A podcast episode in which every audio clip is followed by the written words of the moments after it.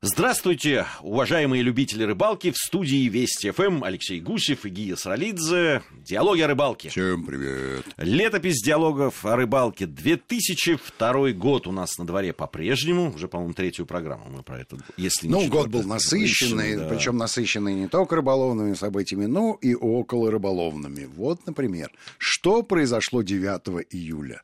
Это важно. В результате небрежности британских медиков у белой пары в клинике искусственного оплодотворения родилась темнокожая девочка. Дай бог ей здоровья.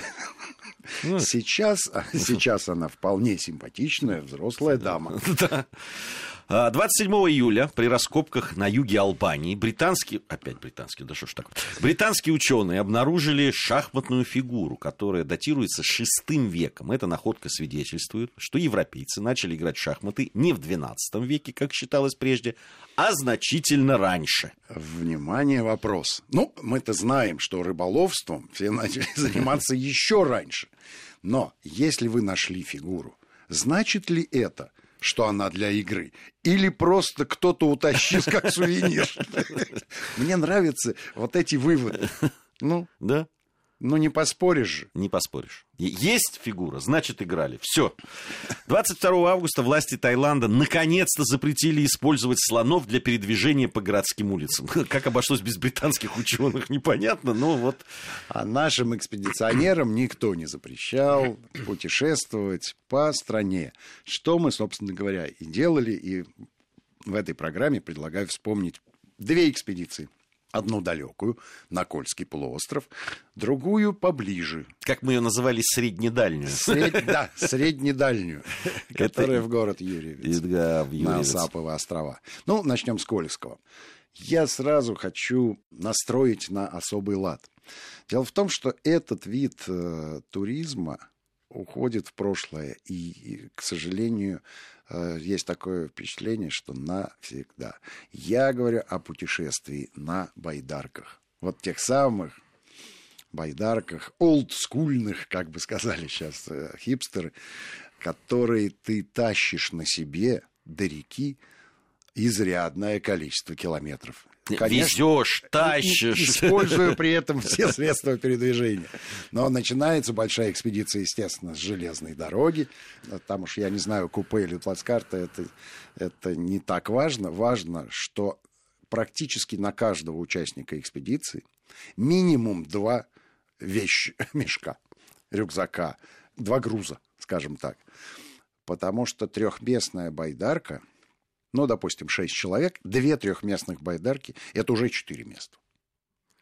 А ведь нужно еще взять с собой палатки, спальники и какой-то запас пищи. Ну, хотя бы соли спички. Да. А еще рыболовная. А еще рыболовная, Если вы знаете. собираетесь Да. рыбу ловить. Вы либо рыбу возьмите, либо удочку. Ну, в общем, это целое дело. И э, на сегодняшний день все меньше и меньше энтузиастов, Которые готовы, да, го- готовы вот э, во всем этом участвовать.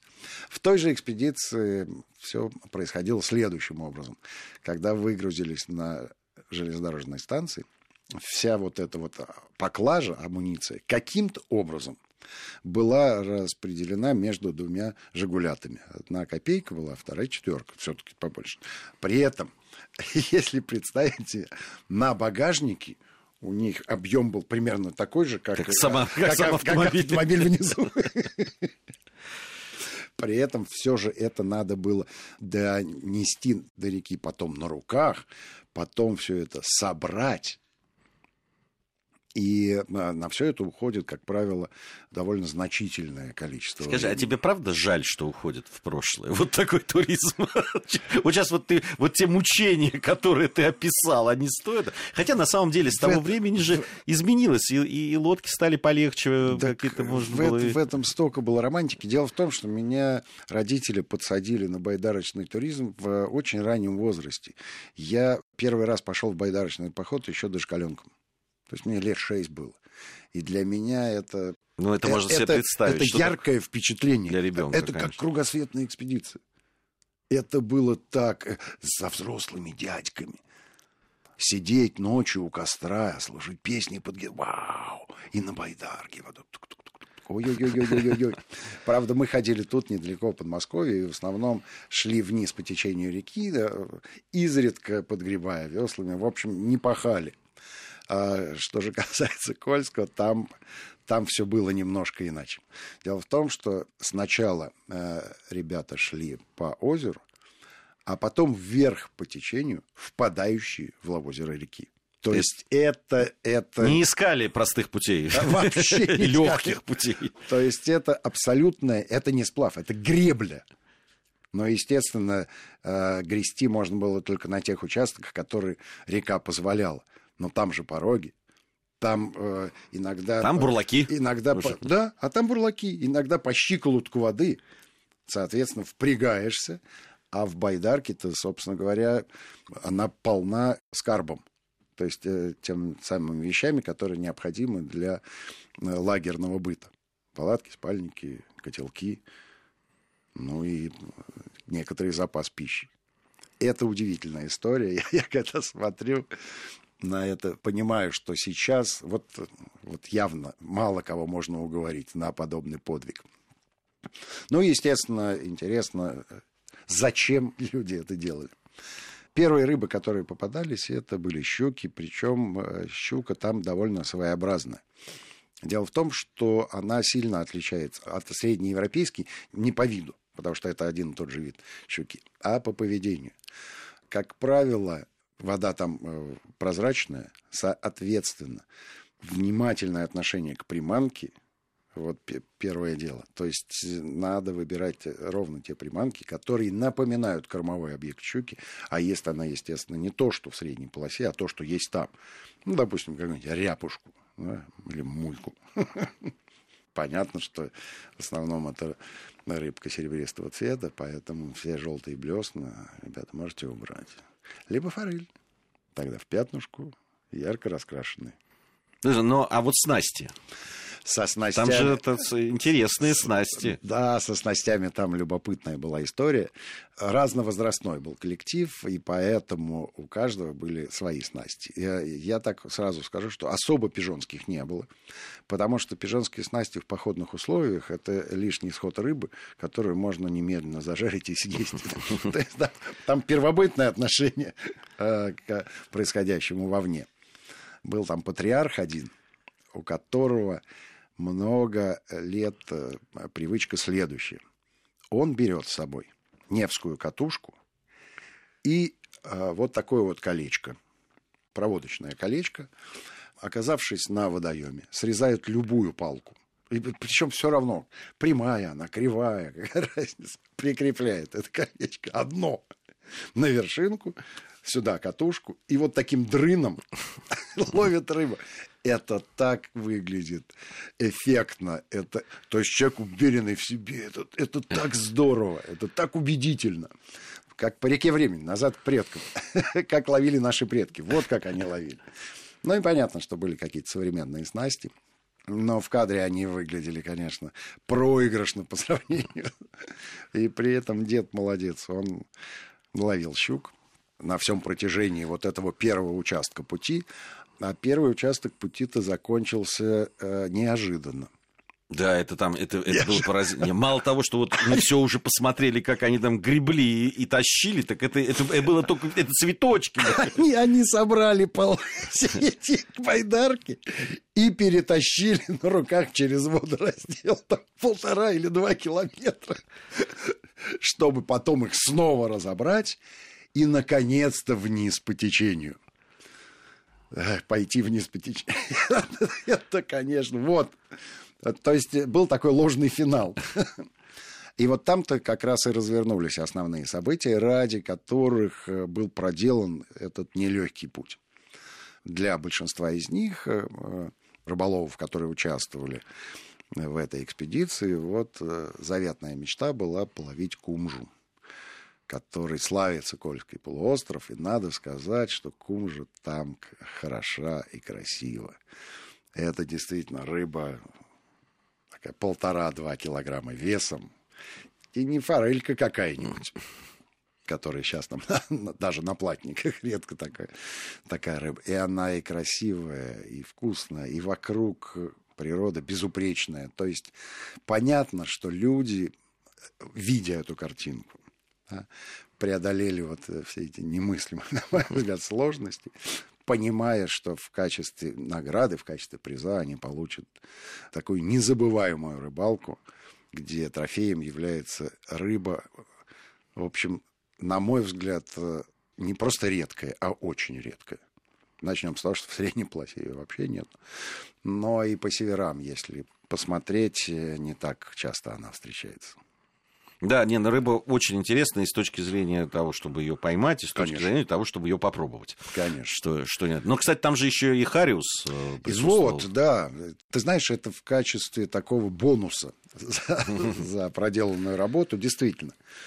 Там э, живет европейский хариус. Ихтиологи утверждают, что в отличие от сибирского, хариус э, рыба более крупная они же, эти ихтиологи, не знаю, что верить им или нет, утверждают, что самая крупная особь европейского хариуса весила 4,5 килограмма. Да, ну, и, об, и об этом есть э, свидетельство. Я... Что-то прям 4,5. Ну, слушай, это что ж за хариус? Да, ихтиологи это супер рыболовы. Если рыболовы прибавляют, то ихтиолога же. Потому что они они же получают там какие-то бонусы за свои печатные труды. Вот пусть и сочиняют.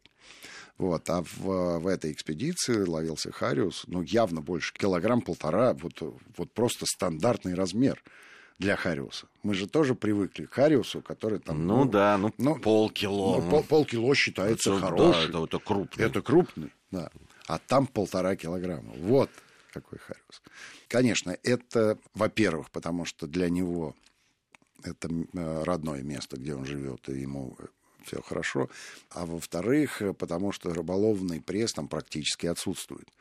Ну, сколько вот таких вот э, ненормальных, которые могут проделать вот такой Но вот... Это, это из-за того, что тогда туда по-другому попасть нельзя было? Или это просто осознанный выбор людей, которые хотят там себя как-то испытать? Это что же бывает? Мне кажется, это некий коктейль из романтики и знаний потому что если они туда пошли, значит, кто-то до них там побывал. Но, может быть, на вертушке был заброс. Может, пешком прошел какой-нибудь один рыболов. Просто одно дело, когда ты идешь э, э, там, коллективом 6-7 человек, испытывая все прелести коллективного труда, но понимая, что в, в принципе это экспедиция, у которой и диапазон возможностей и скорость движения сильно меньше, чем у одного энтузиаста, который просто на ногах может туда пройти и не тащить за собой никаких ни байдарок, ничего. То есть они шли, зная, что там э, место хорошее, а шли они вот таким коллективом, потому что надо было им показать это место и другим людям. Но и потом, благодаря тому, что их было много, у них был и оператор, и камера, и именно благодаря этим людям все это осталось э, запечатленным, и мы сейчас э, можем на нашем телеканале это посмотреть и понять, что это документальное кино, которое под всей очевидностью свидетельствует о том, что что такие были люди в наше время. Вот. Да, сейчас трудно себе представить. А, обычно говорят, не, ну туда добраться невозможно, если только вертолет, но вертолет это дорого, поэтому не поедешь. Вертолет это дорого, еще надо же понимать, э, где ты сядешь. Да, и как от тебя потом, откуда тебя заберут. И откуда тебя заберут, потому что Кольский, в общем, это не вертолетная площадка, там все, все такое рельеф. Ты знаешь мне, что это напоминает? Вот э, мы с тобой уже рассказывали про двухюрточное озеро на Камчатке, где мы побывали, куда мы на вертолете как раз были заброшены. А, а, да, ведь, да. а ведь до этого туда люди, каким-то образом, прознав про него, на снегоходах туда доходили. Именно на снегоходах. Я абсолютно с тобой согласен, что обязательно есть первооткрыватели, обязательно есть первопроходцы, которые добывают вот ту самую информацию, которая после этого становится достоянием общественности, достоянием гласности, и появляются энтузиасты, которые не то чтобы хотят проверить эту информацию, а воспользоваться ей в хорошем, правильном, рыболовном смысле этого слова. Ну что, а, первая часть нашей сегодняшней программы подошла к концу. Сейчас у нас новости. После новостей я, Гия Саралидзе Алексей Гусев, э, вернемся в студию и продолжим диалоги о рыбалке. Продолжаем нашу программу в студии Вести ФМ. По-прежнему Алексей Гусев и Гия Саралидзе. Летопись диалогов о рыбалке, 2002 год. И мы с Кольского полуострова перемещаемся сюда поближе. В Ивановскую область. В Ивановскую область, да. В город Юрьевец, о котором мы неоднократно уже в наших программах рассказывали. Хорошие слова говорили. Не жалко. Действительно, город прекрасный. И рыболовные места тоже там записные. Окрестности отличные. А главное, что после всех наших экспедиций экспедиции у нас осталось не только большое количество друзей, но и изрядное количество информации, которое позволяло нам планировать наши очередные экспедиции. И поехали мы туда не просто так, а со значением. Да, со значением, ну, с нашими друзьями отправились туда. Э, ребята занимались э, торговлей различными э, туристическими товарами и так далее. И вот они там такую выставку, действующую выставку палаток фактически ну, сделали. Ну, предложили такой... оборудовать рыбацкий лагерь по, по последнему слову да. Да, палаточной да, техники. С шатрами, с... на каждого своя палатка была, они огромные были, можно было как гостиница такая палаточная. А, вот. Э, Но и... поскольку недалекая экспедиция, это же не на себе надо было тащить. Ну да. что мы до, на машинах довезли это до реки, через реку на огромном катере. На все катере, это переправили. Ну, да. общем, а дальше осталось только собрать. Ты а... знаешь, я тебе могу сказать, хотелось бы, конечно, сказать, вот это был там, мы жили на острове. Это действительно Асаповые острова они называются. Асап это такой Э, легендарный какой-то там разбойник, который ну, грабил конечно. там местных. Но у него палатки были не такого уровня. Вот, и можно было рассказать о том, что вот, мы на острове, но на самом деле более комфортного проживания, я не помню. Во-первых, повезло с погодой. Была чудесная, невероятно комфортная погода. Не было никакого, никакой мошкары, Э, комаров и так далее. В общем, чудесно. Гея, сам остров. Сам остров. Песок и, песок и сосны. Да. Пицунда. Не говори, просто потрясающе. При этом, причем, я говорю, погода и даже ну, вода была комфортная. Вот реально курорт. Да, да. Все, в общем, э, сложилось все и с рыбой как это вот обычно бывает, ну, одна mm-hmm. часть складывается, другая нет. Здесь сошлось все. Редкая по своему э, такому вот э, стечению обстоятельств э, экспедиция была. Там очень, конечно, любопытно. Абсолютный оглушительный успех да, по всем направлениям. По всем направлениям, да. Там был, помнишь, такой внутренний... Внутренний водоемчик, водоем, да, да, прямо на острове. Там внутри, там была, жила уклейка и окунь. Уклейка и окунь, да. да. Уклейка и окунь. И, да, я же понимаю, что для тебя, любителя поплавочной ловли, даже уклеечка в таких комфортных, отошел от палатки на четыре шага. Да. Ты знаешь, все рядышком там уже костер разводят. Поскольку поехали мы с ребятами, которые профессионально занимаются рыбацким лагерем, то нам, как э, участникам съемочной группы, вообще ничего не надо было делать. То есть там был и завхоз, и повар, и любой каприз. И вот сидишь ты на берегу этого озерка, таскаешь уклейку, понимая, что ровно через 10 минут после окончания рыбалки ты будешь есть эту уклейку ровно в том виде, в каком ты пожелаешь, чтобы ее приготовили. Это же просто какой-то рыболовный разврат. Не говори. Ну, вообще... Ну, клейка клевала, надо сказать, и весьма бойко. Не, бойко клевала, замечательно клевала. Но это такое развлечение было. Конечно, уклейка не являлась там объектом, но отказать себе в вот пожарить ее и вот эти чипсики из уклейки поесть было невозможно. И раз она уж здесь вот... А вообще, главный, конечно, объект был жерех. Там. Это был вот главная э, цель нашего нашей этой экспедиции. Я помню, стоит у меня перед глазами этот образ молодого шатена, без бороды и так далее, который ловит жереха, и причем ловит успешно. И я хочу у тебя спросить, тебе до этого-то жереха приходилось ловить? Да, да, в низовьях я ловил. Точно, мы с тобой ловили жереха на, на Ахтубе. Да. Да. То есть есть с чем сравнить? Есть, есть. Абсолютно, ну, в разные абсолютно. Но вот если мы вспомним э, Нижневолжскую нашу экспедицию, там с Жерихом не было так все сладко, как нет, здесь. Нет, мы там... Даже там, близко не, не было. Нет, мы, мы, мы тогда... Там трудовой был Жерих. Был трудовой, причем ты вспомни, мы несколько дней пытались поймать Жереха. Да, и, да, да, да. Причем да. он иногда попадался, небольшие жерешки попадались абсолютно да, в неожиданных местах mm-hmm. и при неожиданной рыбалке. Я поймал Жереха, когда мы просто остановились э, в каком-то месте, абсолютно не жерехом. Я там кидал, и прямо из-под лодки у меня клюнул, буквально в трех метрах вот от... э, Но это случайный какой-то. Да. Здесь-то не- э, случайности никакой не было, потому что жерех для этих мест записной такой трофей. Ну и понятно, что люди умеют его не только ловить, но и находить, потому что помогают нам в этом птицы. Сначала рыбы, надо сказать, а потом птицы. Называется это котел. А то, что происходит над ним, называется чаечник. Название яркое, эффектное, красивое, вызывающее образы, но абсолютно неверное с точки зрения биологии. биологии, потому что это крачки. Потому что это крачки, да. А если, если говорить про чаек, то эти грузные птицы в основном а, слетаются туда, куда выбрасывают отходы от потрошения рыбы. Вот там, там их точно можно найти.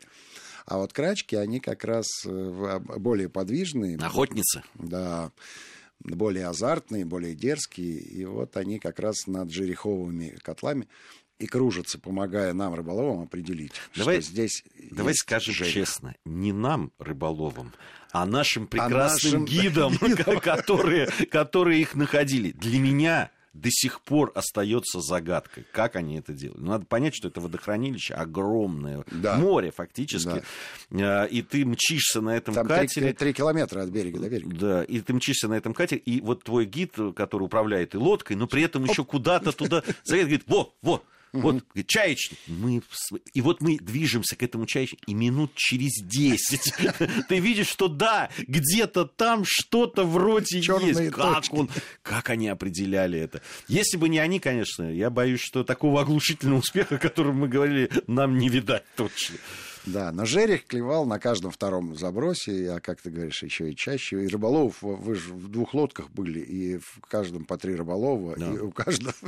То есть э, был период, когда сразу по три жереха Да. оказывались на борту. Причем жерехи Жерех очень полтора-два килограмма. Полтора-два килограмма. Прямо вот такой вот Да, не меньше. несколько вот за там, пару дней, которые мы там рыбачили, были просто очень серьезные такие уже результаты.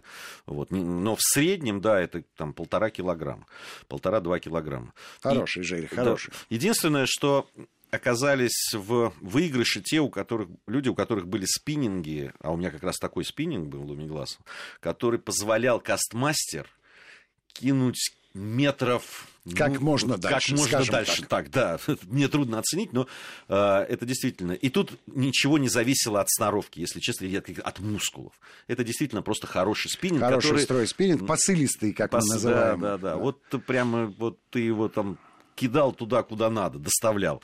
И действительно, единственное там э, тогда помню, вот была э, такая хитрость, что кастмастер обычно, когда кидают, пра- практически сразу начинают вести после того, как он падает. А здесь надо Раз, два, три. После этого. После этого, да. И, и тогда практически гарантированно была поклевка. Очень хорошая рыбалка была, интересная. Ну, после жереха пришел окунь, как обычно. На самом деле окунь э, собирает всего этого малька, а жерех-то приходит для того, чтобы расправиться с ним. А, так что, когда же активного жереха выбиваешь, ему на смену приходит окунь, а потом и жерех, и окунь отправляются в рыбацкий лагерь для того, чтобы превратиться в очередной кулинарный деликатес. Естественно, из жереха надо сделать балык, а для того, чтобы сделать балык, надо разрезать его со спины, распластать, а потом натереть солью и еще лучше специями.